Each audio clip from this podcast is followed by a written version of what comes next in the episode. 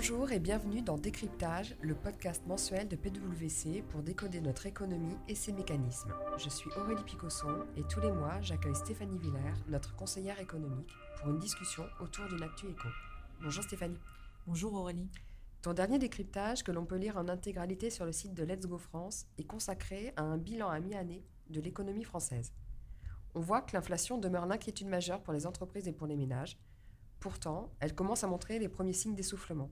Selon ton analyse, l'inflation va peu à peu se stabiliser, laissant les prix s'ajuster à la demande en baisse, mais les prix vont rester à un niveau plus élevé que lors des précédentes décennies.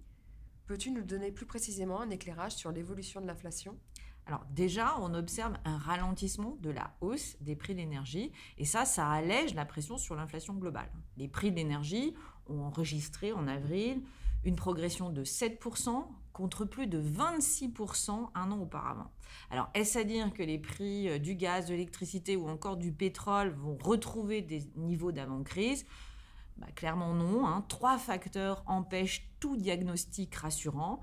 Il y a la poursuite du conflit en Ukraine et les incertitudes qui entourent euh, l'économie euh, chinoise, mais aussi les aspirations exprimées par les membres de l'OPEP de maintenir hein, les prix de l'énergie à des niveaux élevés. Néanmoins, l'apaisement actuel sur le front de l'énergie reste un indicateur de bon augure à court terme et les premiers effets sur l'indice général des prix sont déjà perceptibles. En revanche, maintenant, ce sont les prix des produits alimentaires qui s'emballent.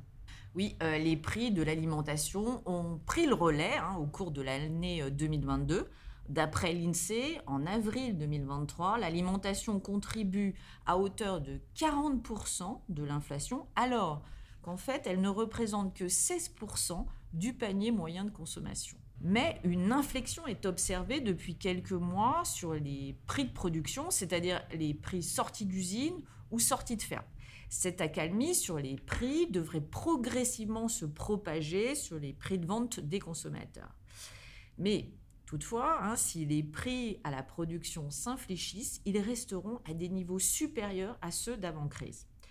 Ce qu'il faut comprendre, c'est que le tassement de l'inflation qui va se constater ne va pas se traduire par une baisse généralisée des prix.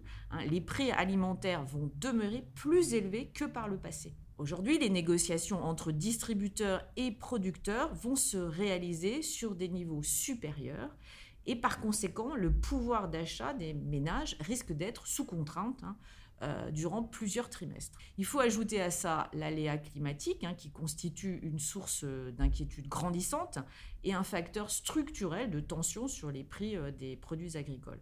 La sécheresse s'est en effet de nouveau installée chez nos producteurs principaux que sont le Maroc et l'Espagne, ce qui laisse penser hein, qu'il y a encore des risques de pression sur les prix euh, de vente hein, euh, des produits alimentaires sur euh, les trois prochains mois.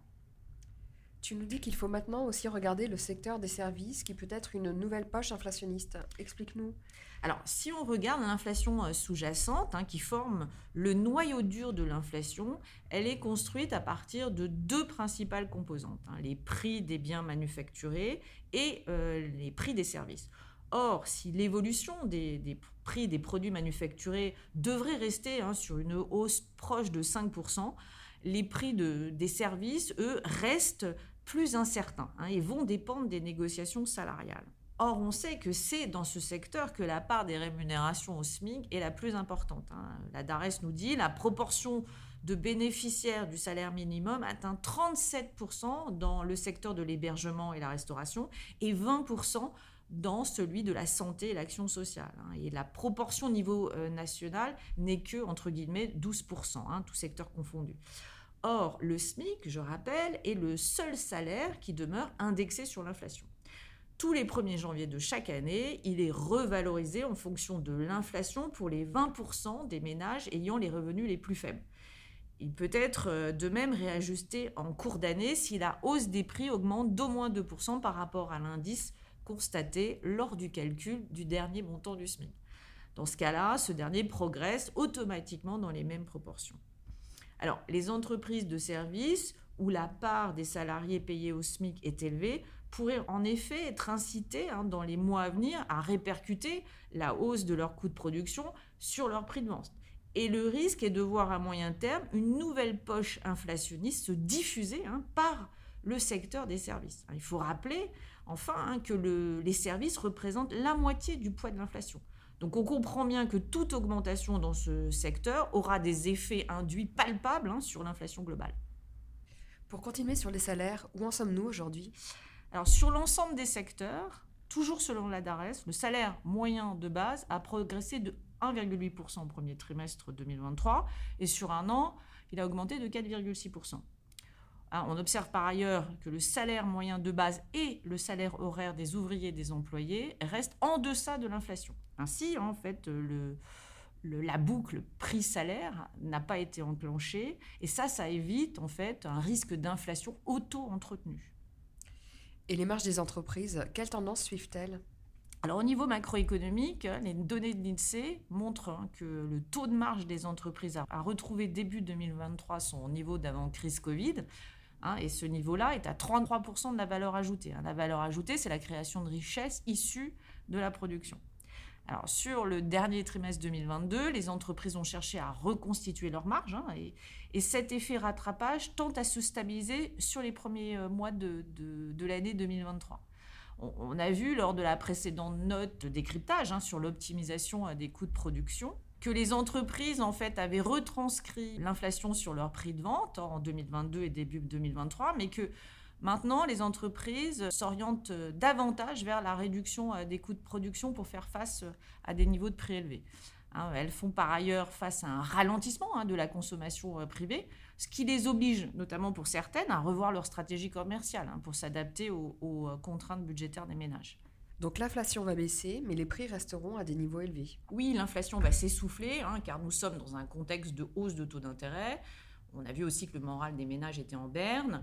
Et donc vraisemblablement, hein, enfin, la poursuite de l'inflation telle qu'on l'a connue hein, paraît peu probable. Pour autant, comme tu le disais, les prix vont rester supérieurs à la période d'avant Covid. Alors comment ça s'explique? Il faut se rappeler que les politiques monétaires expansionnistes hein, des banques centrales euh, occidentales, depuis euh, la crise des subprimes, donc ça remonte depuis à peu près une vingtaine d'années, euh, eh bien ces politiques ont créé les conditions hein, de cette poussée inflationniste. Alors, je m'explique. L'afflux de liquidités a d'abord stagné sur les marchés financiers pendant de longues années. Hein. Jusqu'à la période Covid, l'expansion monétaire s'est cantonnée à la sphère financière, ce qui a débouché hein, sur une forte valorisation des prix des actifs et a entraîné bien sûr conjointement une baisse des taux d'intérêt. En parallèle, la mondialisation euh, et l'entrée de, la Chine à l'OMC euh, ont engendré des, pressions à la baisse hein, sur, les prix pendant une vingtaine d'années. Un mécanisme de quasi-blocage des prix sur le marché des biens et des services euh, s'est installé. Mais la réouverture hein, post-pandémique de l'économie mondiale et le conflit euh, ukrainien ont fait sauter les digues entre les marchés financiers et la sphère réelle en laissant se déverser en fait ce surplus monétaire sur justement les prix des biens et des services. L'inflation qui avait disparu euh, depuis trois décennies a subitement ressurgi. Ce qu'il faut comprendre, c'est que l'inflation n'est pas que conjoncturelle, c'est aussi un phénomène structurel? Oui, euh, la hausse actuelle des prix est un phénomène qui trouve son ancrage dans un excès de création monétaire. Et donc, ne peut pas uniquement se réduire à un choc d'offres hein, déclenché par la crise sanitaire ou, euh, la guerre en Ukraine. Les banques centrales hein, sont conscientes hein, des, erreurs passées, les risques induits hein, des politiques trop expansionnistes en fait, laissent craindre l'apparition de, crises de liquidité qui pourraient déboucher hein, sur une, crise de la dette. Et ces menaces accélèrent en fait la nécessité pour l'ensemble du système monétaire de juguler l'inflation. Les banques centrales doivent trouver euh, le juste dosage pour ne pas compromettre durablement la croissance. Hein. Des hausses trop brutales ou trop fortes pourraient précipiter euh, l'économie en récession.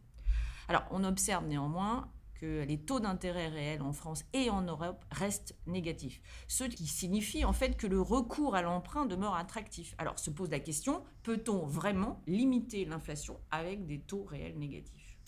Néanmoins, la bonne nouvelle, entre guillemets, c'est que la hausse des taux d'intérêt a déjà ralenti l'activité économique. Oui, euh, la remontée des taux d'intérêt commence déjà à ralentir la dynamique économique et par effet ricochet va avoir une incidence sur les prix dans un délai euh, de 3 à 6 mois. Le durcissement euh, monétaire pèse à la fois sur le pouvoir d'achat euh, des ménages, et sur leur capacité d'emprunt. Hein. la consommation, qui demeure hein, le principal moteur de la croissance française, est perturbée par une inflation élevée. Les ménages se montrent toujours prudents et contraints dans leurs dépenses. Hein. On a vu que la consommation privée a stagné sur le premier trimestre 2023 et a reculé de près de 1% au dernier trimestre 2022. Tu ajoutes aussi dans ton analyse un risque de pression supplémentaire de hausse des taux d'intérêt à cause de la dégradation de la note de la France par l'agence Fitch? Oui, la note de la dette souveraine de la France a en effet été dégradée fin avril par Fitch, qui est une des trois agences de notation. Pour cette agence, en fait, les emprunts de l'État français se classent désormais dans la dernière catégorie de la tranche haute qualité, soit AA-. Alors, si en soi cette dégradation ne va pas altérer hein, la capacité de la France à se financer sur les marchés financiers à court terme, reste qu'elle jette l'opprobre sur la capacité de la France à se réformer et pourrait ainsi déstabiliser la confiance de certains investisseurs internationaux sur la qualité de la dette française. Pour l'heure, hein, ce risque ne fait pas partie de notre scénario central, mais on ne peut pas totalement l'exclure. Hein. Pour Fitch, le pays qui fait face à un mouvement de colère déclenché par euh, la réforme des retraites laisse craindre de, nouvelles dérives dans les dépenses euh, publiques. Le risque étant de décaler la fin du quoi qu'il en coûte afin d'apaiser les tensions sociales. La dette de la France, hein, euh, qui atteint aujourd'hui près de 112% du PIB, reste dans le viseur hein, de Bruxelles. Rappelons qu'elle s'est amplifiée depuis la crise Covid et qu'aujourd'hui un message de rigueur est attendu pour assurer la soutenabilité de la dette française. Aujourd'hui, la France a l'avantage d'appartenir à la zone euro, ce qui lui permet de bénéficier de la confiance des marchés vis-à-vis -vis de la Banque centrale européenne. En effet, la BCE a montré sa capacité à endosser le rôle de prêteur en dernier ressort tout au long de la crise sanitaire. Néanmoins, la dette française doit aujourd'hui se refinancer à des taux bien plus élevés qu'il y a un an, à près de 3%. Ces taux pèsent de plus en plus sur la charge de la dette et viennent par conséquent dégrader le déficit public. Par ailleurs, tu penses que la Chine est et restera un facteur d'inquiétude, en particulier sur les prix de l'énergie, quelles en sont les raisons? Eh bien, avec la levée des restrictions sanitaires euh, en décembre dernier, la Chine a repris son activité. Et cette euh, remise en route de l'usine du monde constitue à la fois une bonne et une mauvaise nouvelle. En effet, avec la réouverture du marché chinois, les dysfonctionnements et les délais d'approvisionnement se réduisent peu à peu, permettant en fait un retour à la normale pour le commerce mondial. En revanche, des usines chinoises qui fonctionnent de nouveau impliquent une demande en hausse d'importation en énergie. La Chine est en effet le premier importateur mondial de pétrole et de gaz naturel. Hein, ces ressources naturelles ne lui permettent de couvrir que 26% de ses besoins en pétrole et un peu plus de la moitié de ceux en gaz. Alors le risque à moyen terme est de voir émerger la pression que représente la Chine sur les cours mondiaux de matières premières. Néanmoins, on observe que la réouverture de la Chine n'a pas déclenché jusqu'à présent de tensions sur les prix d'énergie. Alors comment ça s'explique? Eh bien ça provient de l'atonie hein, de la croissance mondiale. La demande des pays développés reste atone et empêche la Chine de tourner à plein régime. Mais si jusqu'à présent hein, les cours des matières premières sont préservés de l'appétit chinois compte tenu du ralentissement de la croissance mondiale, il faut garder à l'esprit l'ambition du régime de Pékin sur le long terme de développer la demande interne pour alléger sa dépendance vis-à-vis -vis du commerce extérieur. Aujourd'hui, la part de la consommation privée dans le PIB chinois reste très inférieure à celle des pays développés. Elle atteint 40% du PIB alors qu'elle dépasse 70% aux États-Unis et près de 60% en France. Rappelons qu'avec une population de 1,4 milliard d'habitants, la demande de matières premières sera de plus en plus forte en provenance de la première puissance mondiale qui aspire à développer sa classe moyenne la Chine est en marche pour effectuer son rattrapage économique sur le long terme. Et tant que les énergies fossiles constitueront une source énergétique incontournable, eh la demande chinoise représentera une menace inflationniste sur les prix des matières premières. Merci beaucoup Stéphanie pour ce bilan à mi-année de l'économie française. Merci à tous pour votre écoute et rendez-vous dans un mois pour le prochain décryptage. Retrouvez d'ici là sur le site Let's Go France les précédents numéros à lire ou à écouter.